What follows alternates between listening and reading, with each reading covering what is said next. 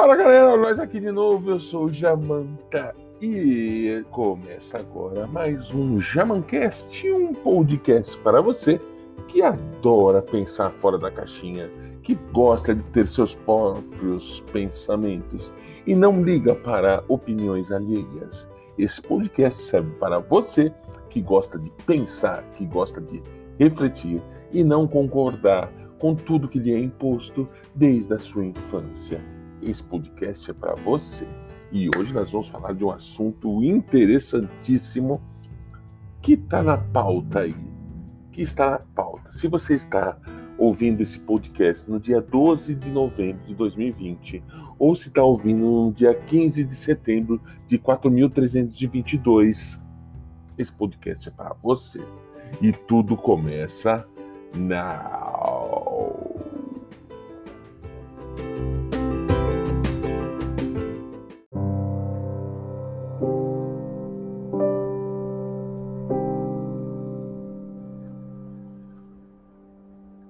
Então, meu povo, vamos falar um pouco sobre coronavírus, Coronavac, Bill Gates e tudo aquilo que está acontecendo no nosso Brasil e no mundo. Nós vivemos num sistema englobador aonde que se você não obedecer às regras e se você tiver a vontade de expressar a discordância, você é recriminado, você é colocado no seu lugar e às vezes pode até ser preso. Então, nós estamos vivendo numa época em que a repressão é necessária. Que o povo é uma parcela pequena de tudo aquilo que é planejado e ele tem que ser contido de forma sobre consciência e inconsciência da mídia e sobre repressão das autoridades. Então, o povo ignorante e que se mantém ignorantizado é muito mais fácil de controlar do que um povo bem instruído. E é por isso que a nossa educação é tão precária. Vamos jogar o funk, vamos jogar as distrações, vamos deixar que eles se acabem na bebida e nas drogas. Afinal de contas, a próxima geração vai ser mais uma geração ignorantizada e passiva de ordens. Então a gente dá as ferramentas para que eles se distraiam e a gente continua fazendo tudo aquilo que é dos interesses nacionais e internacionais. Então, nós estamos no meio da pandemia e agora estão se fazendo vacinas experimentais no qual uma pessoa um pouco conhecida por todos nós, Bill Gates, vinha financiando. E esse mesmo Bill Gates disse em 2010 que para se diminuir o dióxido de carbono tem que se diminuir drasticamente a humanidade. Então eu coloco uma dúvida aqui esta vacina que vem vindo, será que ela é mesmo para curar as pessoas? Porque se formos analisar bem, se você não for vacinado, logo logo você não vai poder viajar. Se você não for vacinado, logo logo você não vai poder se locomover. Se você não tem a máscara, você não entra nas lojas. Se você não tem a máscara, você não entra nos estabelecimentos. Será que depois que lançarem a vacina, se você não for vacinado, você não vai poder se locomover? Porque eu fico pensando nas teorias aqui. O Jair Bolsonaro defende que a vacina jamais pode ser obrigatória. Já o nosso governador João Dória diz que a vacina tem que ser obrigatória. Afinal de contas, todos precisam ser vacinados para o bem de todos os integrantes do estado de São Paulo. Será que esse negócio do Jair Bolsonaro de falar que a vacina não tem que ser obrigatória não é uma inversão de que, na verdade, é necessário todos se vacinarem? Será que não tem um, um jogo de pessoas muito bem instruídas que dizem o que eles devem falar? Será que essa rincha entre governador e presidente não é proposital? Ou será mesmo que eles são adversários políticos? Será que a Anvisa vetou a produção da vacina Coronavac tendenciosamente? Ou será que não? Será que isso é uma armação? Será que esse debate entre força de poderes, a, a, o lançamento da vacina seria um prestígio político de ambos os lados? Com esse negócio do Pix, agora tudo é Pix, será que a cédula em dinheiro, papel, vai ser tirada de circulação?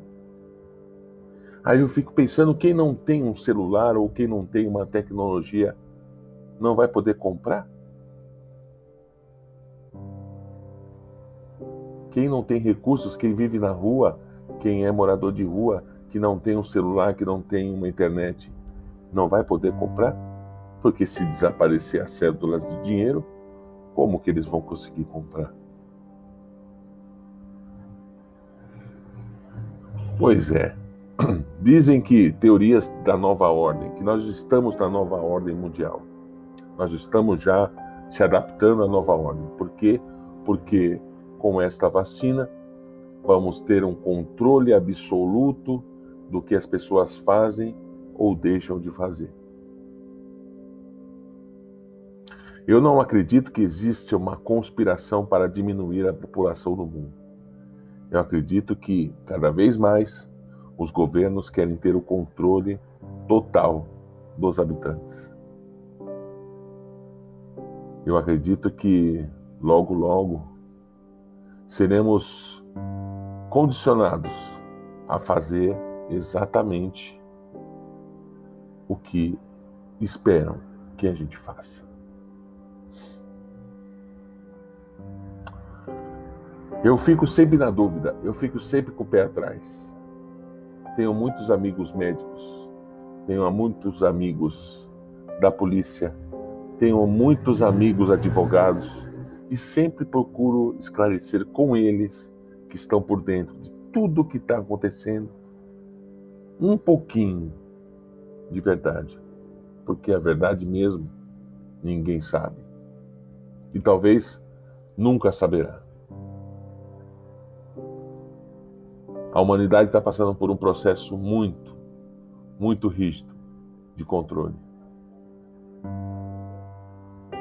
Esse vírus que foi na minha consciência e no meu pensamento implantado propositalmente, como se fosse assim: eu lhe quebro as pernas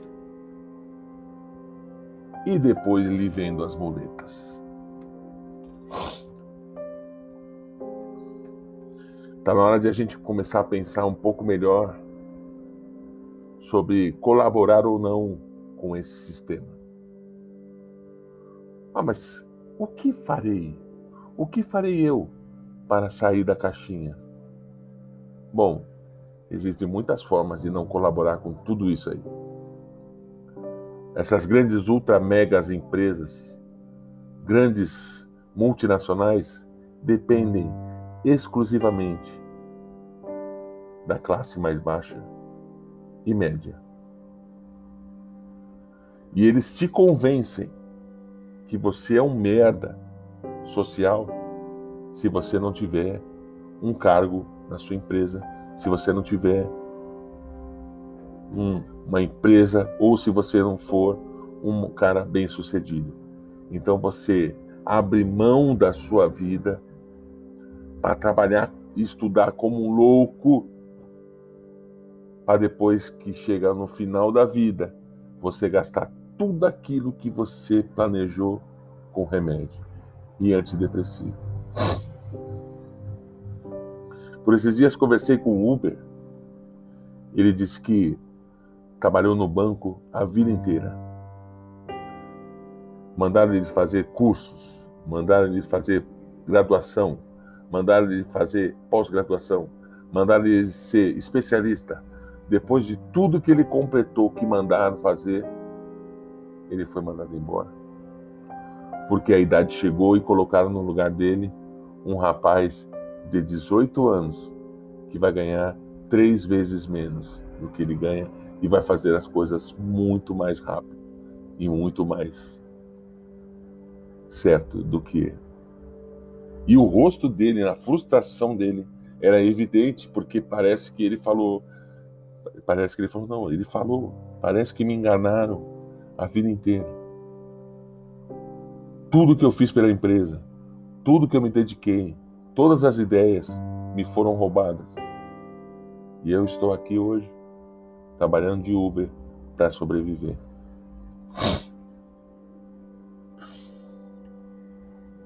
Será que os seus estudos, dia e noite, vão valer a pena para você fazer o que ama?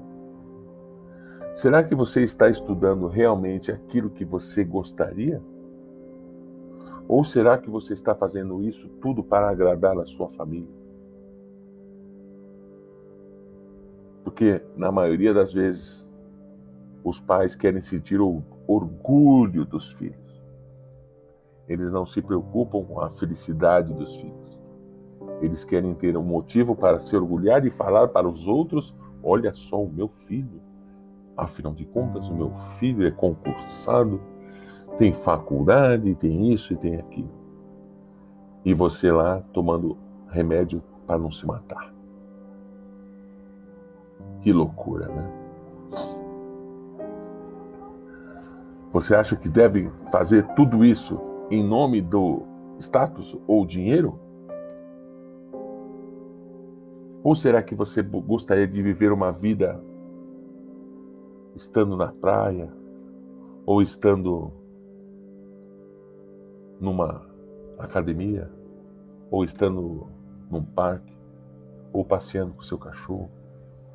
sem esse inferno, sem essa pressão que lhe colocaram, ou você se colocou, para cumprir as regras do sistema que é colocado e te diz: se você não tiver um tênis de marca, se você não tiver uma roupa de marca, e se você não tiver um cabelo liso, um olho azul, e se você não tiver um carro do ano, e se você não tiver as melhores coisas, os melhor, o melhor celular, você é um bosta social. Quem foi que disse que eu preciso viver nas grifes para ser alguém? Quem foi que disse que eu preciso estar nas rodas de pessoas enjoadas que só te julgam e te, e te invejam pelo simples fato de você ser quem você é? Que loucura que é essa que mulheres brigam com outras mulheres por causa da sua cor ou por causa do seu cabelo? Eu não estou falando de racismo, eu estou falando de meninas que nascem com a pele branca e um rosto bonito, e as outras, por raiva, batem nela, como eu já vi histórias aqui. Que loucura que é essa? E agora a nova moda é das meninas que são. Como é que é o nome?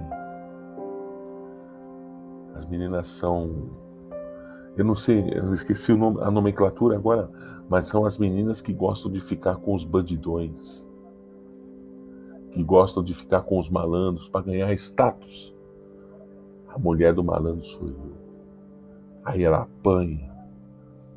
Aí ela é convidada a conhecer o mundo das drogas. Aí ela é usada. E depois de tudo isso é descartada como uma carta de baralho. Que sociedade é essa?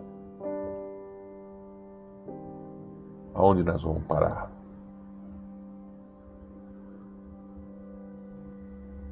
Meninas de 14, 15 anos indo nesses bailes na rua, se prostituindo, fazendo sexo na porta de, das casas das pessoas, só para ganhar status e depois ganhar uma barriga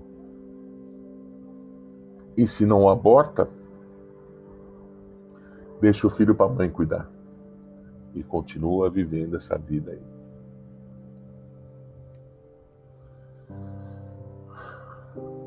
Eu tenho que respirar fundo. Realmente respirar muito fundo. Porque nós estamos vivendo uma época muito difícil. Agora existem nomes revoada. Agora existem nomes, nomenclaturas vulgares para os encontros. Eu vejo adolescentes se perderem na bebida como se fosse algo normal. 14, 15 anos, se embebedando.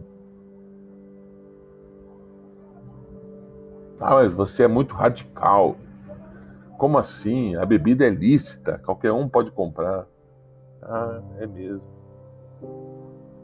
Sabe qual é o grande problema? O grande problema não é o que eu acho sobre essas coisas.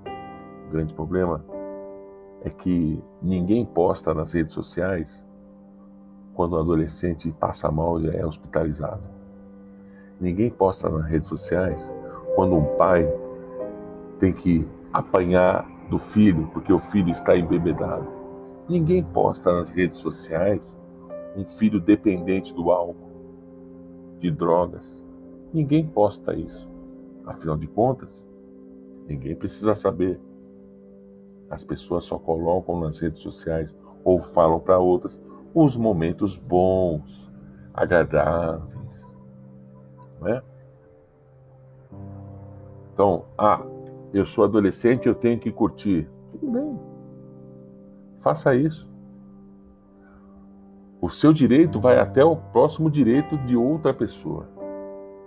Você tem todo o direito de fazer o que você quiser dentro do seu lar, dentro da sua casa. A partir do momento que você sai do seu lar e da sua casa para ir a outro lugar, explorar o barulho e incomodar velhinhos e velhinhas ou pessoas que precisam dormir, aí você perde todo o seu direito.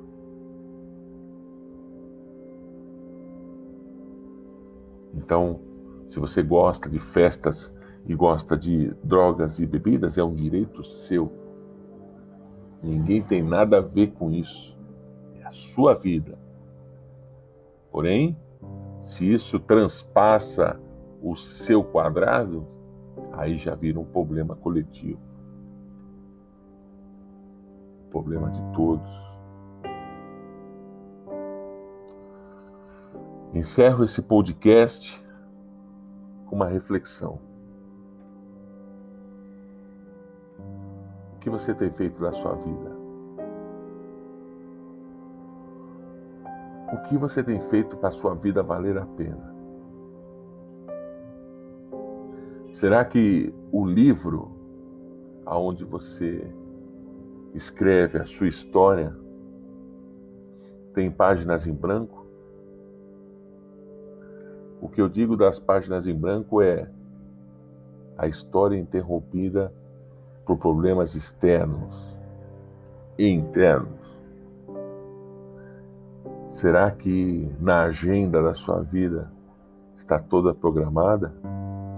Ou será que ela se encerra no final do ano? pense um pouco mais. Não precisa nem muito pensar nos outros. Pense mais em você. Olhe para você e veja no reflexo. Preste bem atenção nos detalhes. Aproxime a visão do espelho. Analise cada fragmento cada pedacinho do seu rosto e veja se tem rugas a mais. E veja se tem sujeira. Analise se os poros estão entupidos. Se você não puder enxergar, coloque uma lupa e olhe para dentro de si. E veja onde está o erro. E se você quiser consertá-lo, faça o quanto antes. Porque senão, sabe o que vai acontecer? Só aqui entre nós, entre parênteses, você vai sofrer gritando. A humildade é para poucos. A humildade reconhece o erro, repara e continua em frente. A arrogância sabe que existe o erro e persiste no erro, mesmo gritando. Espero que vocês tenham um excelente dia, uma excelente semana, um excelente mês, um excelente ano, uma excelente década. Espero que você que esteja escutando esse podcast faça uma autorreflexão. É isso aí. E se você quiser seguir o Jamantinha aqui que vos fala, entre nas redes sociais como Jamanta Pensador. Beleza? Um forte abraço e eu tô enrolando para dar os 20 minutos que eu tanto quero. É nós.